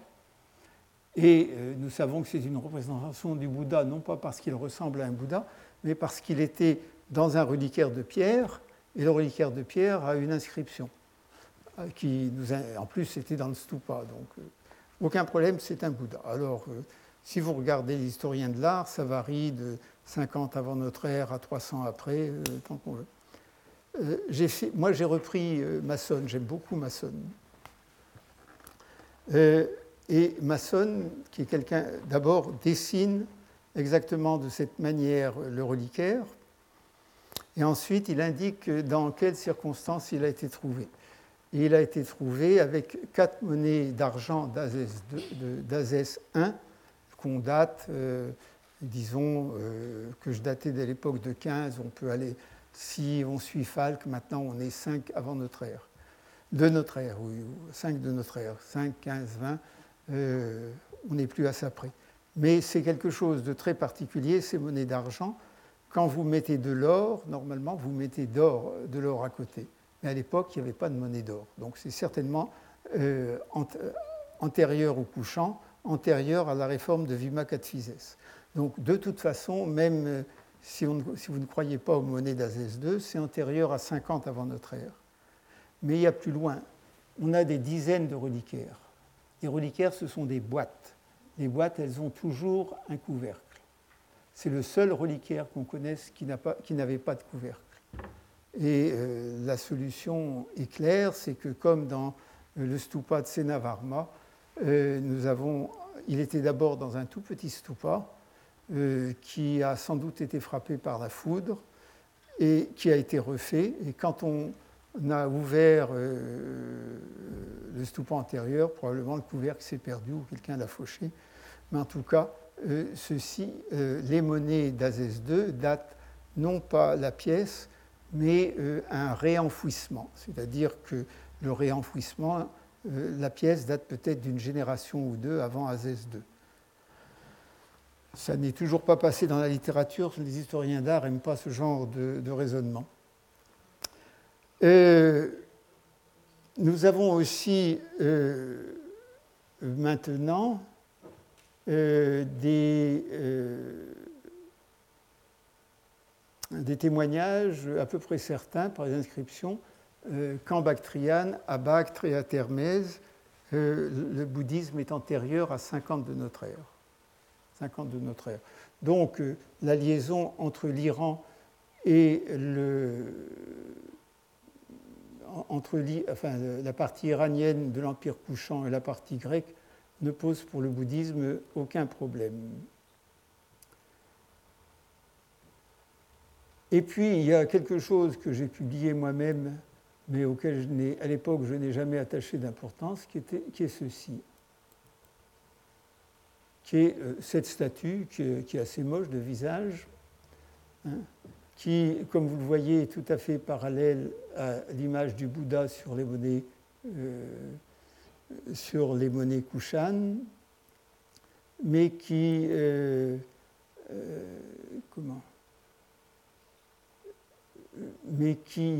est daté à peu près certainement par l'inscription que vous voyez là. Vous avez deux signes qui sont certainement antérieurs à Kanishka, hein, mais qui, euh, qui, ne peuvent pas être postérieurs à 50 de notre ère. Euh, il n'y a pas de raison que ceci soit un faux, bien qu'il y ait beaucoup de faux.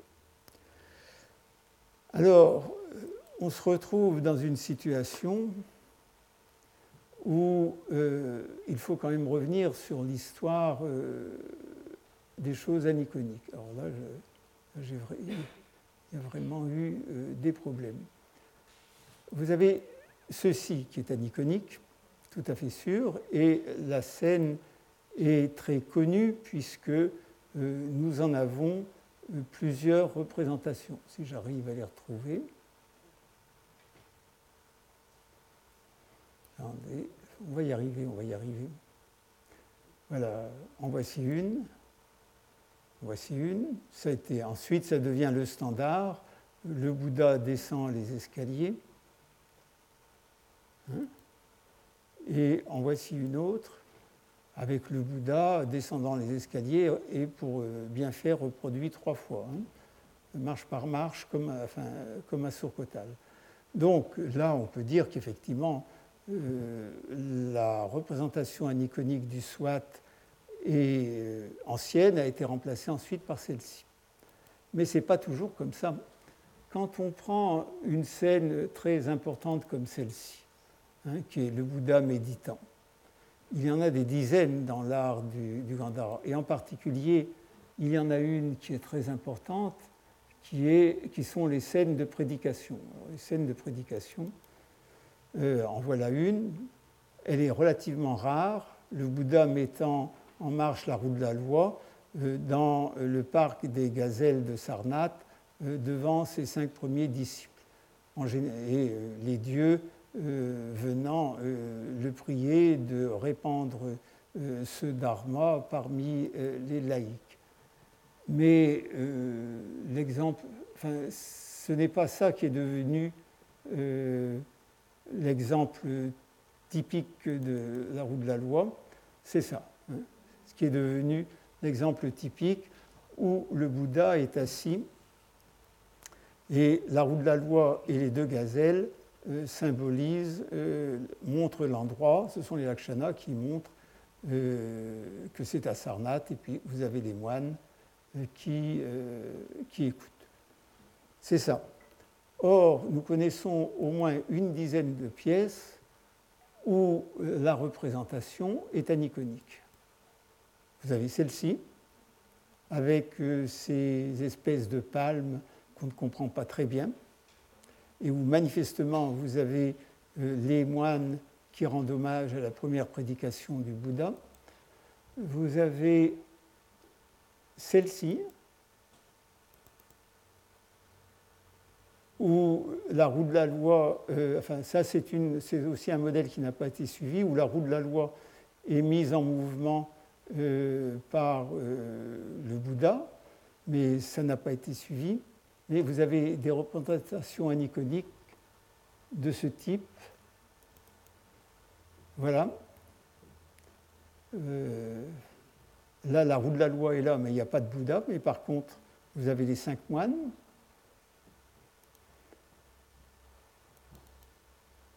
vous en avez une de ce genre où vous avez euh, le Bouddha représenté par euh, l'empreinte de ses pieds. Toujours aniconique. On va pouvoir en trouver d'autres. On va s'arrêter là pour l'instant. Ce qui s'est passé, vous ne pouvez pas dire que ces représentations aniconiques sont euh, des représentations euh, euh, plus anciennes que les représentations où le Bouddha est représenté. C'est exactement le même art, la même technique, la même façon de représenter les moines. Elles sont soit contemporaines, soit postérieures. Vous ne pouvez pas, comme pour la scène de l'escalier, dire voici une chose ancienne et voici les choses nouvelles ce que l'on voit, c'est qu'il y a eu une évolution, des tâtonnements, et qu'il euh, y a eu aussi eu des modes. Il y a eu un certain nombre d'articles qui, pour cette scène, ont préféré euh, ne pas représenter le Bouddha. Et que donc euh, l'image d'une évolution linéaire telle que présentait Madame Nozen de Louvre, cette image, elle n'est malheureusement pas possible. Il faut donc considérer que ce qui s'est passé, en réalité, c'est qu'à partir des années 50 avant notre ère, pour être plus, euh, prudent, disons 25 ou les environs de notre ère, ça, dépend de la monnaie de Tilia TP, euh, qui est datée par euh, le contexte archéologique. à partir de quelques années avant notre ère, il y a eu des essais pour représenter l'image du Bouddha, pour représenter le Bouddha comme un homme. Ces essais ont été euh, assez nombreux au, Gandhara. Ils sont probablement parallèles à ceux qui ont été faits euh, à Mathura au même moment.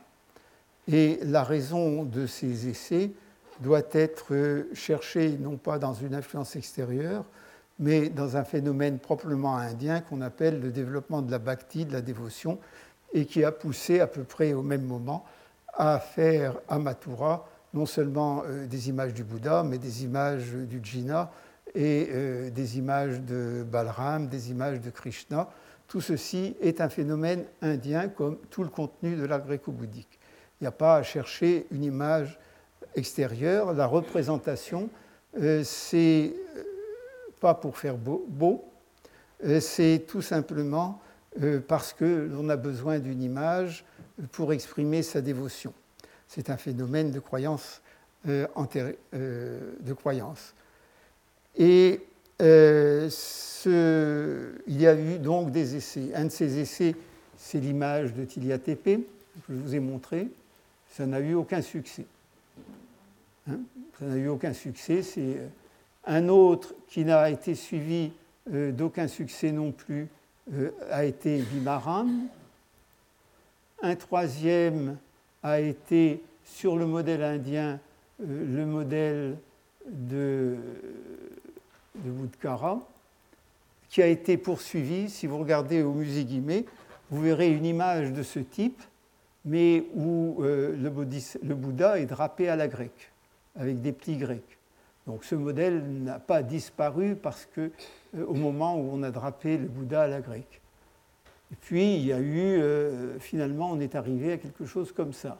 Et on est sans doute arrivé à une statue de culte, un chef-d'œuvre, probablement dans un très grand sanctuaire, euh, qui n'est pas un sanctuaire couchant, bien que ça soit fait probablement vers ces époques, vers 40. 40, c'est à peu près l'époque de de qui n'était pas bouddhiste, mais enfin, c'était probablement un très grand sanctuaire. Et c'est cette image qui a donné lieu à euh, l'image standard euh, du euh, Bouddha gandharien, celle qu'on retrouve ensuite presque partout, et que vous trouvez sur la monnaie de Kanishka, qui évidemment, sur ces monnaies, ne représente pas une statue qu'on vient de créer, mais une statue de culte euh, déjà connu depuis euh, très longtemps. Et puis, quand vous voyez cela, vous avez un autre point très, très important euh, qui est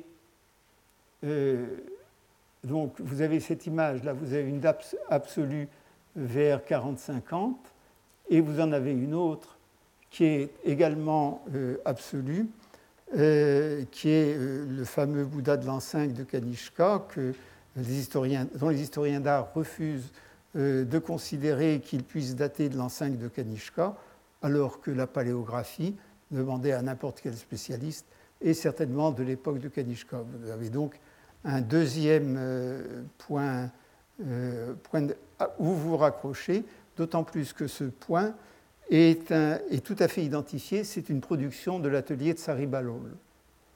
Et euh, on a donc une dizaine de pièces de ce type, non datées, mais celle-ci est datée. Ça permettrait, euh, pour quelqu'un qui étudierait bien l'atelier de Saribalol, euh, de dater une partie de l'atelier de Saribalol. Et puis vous avez un troisième point qui est postérieur d'un siècle. C'est la superbe image de Mamanederi, malheureusement très très abîmé, qui est exposé euh, au sous-sol de Guimet et qui est de l'an 99. Donc vous voyez que peu à peu, euh, nous arrivons à euh, reconstituer une chronologie de l'art du Gandhara et surtout une localisation. La localisation est très importante. Et évidemment, ça, ça ne veut pas dire que l'évolution soit linéaire. Vous avez eu euh, d'autres interventions qui sont arrivées. Comme tout à l'heure, je montrais euh, les monnaies d'Uvishka, mais euh, cet Avalokita, là, avec cette, cette cruche qui est probablement une imitation d'orfèvrerie romaine, c'est l'ensemble de la statue, en particulier avec la tête de personnage, montre une influence romaine qui est peut-être plus tardive, et donc qui n'apparaît pas du tout, qui n'est pas du tout en tout cas euh, dans le courant euh, des pièces que je vous ai montrées euh, jusqu'ici. Vous avez beaucoup plus tard, au IIIe ou au IVe siècle, des choses qui nous paraissent grecques, comme ce, ce Vajrapani de Hadda qui ressemble tout à fait à un Héraclès hellénistique et qui n'est pas au début de l'art du Gandhara, mais qui est probablement du IIIe siècle, autant qu'on puisse le dater, peut-être même plus tard.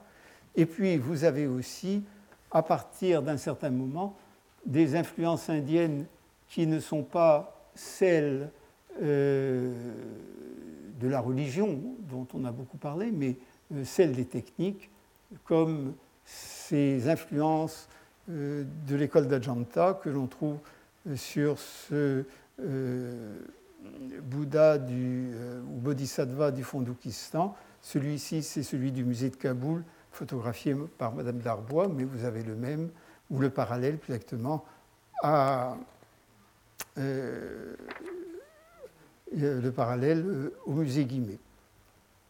Euh, c'est donc là où nous en sommes. Il y a beaucoup de travail à faire encore.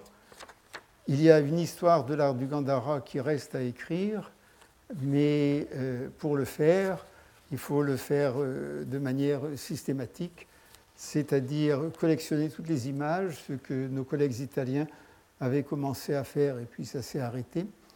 Et les images sont dispersées dans le monde entier. Il y en a beaucoup qui sont des faux en plus. Il faut essayer de localiser autant qu'on peut. On peut un peu mieux maintenant.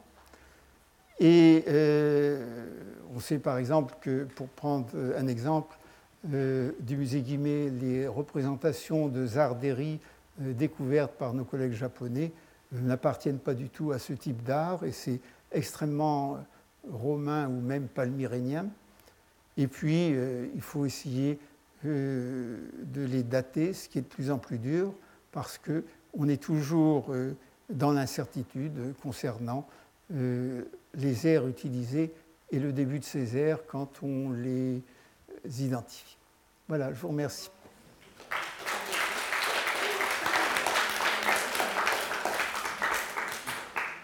Retrouvez tous les contenus du Collège de France sur www.colège-2-france.fr.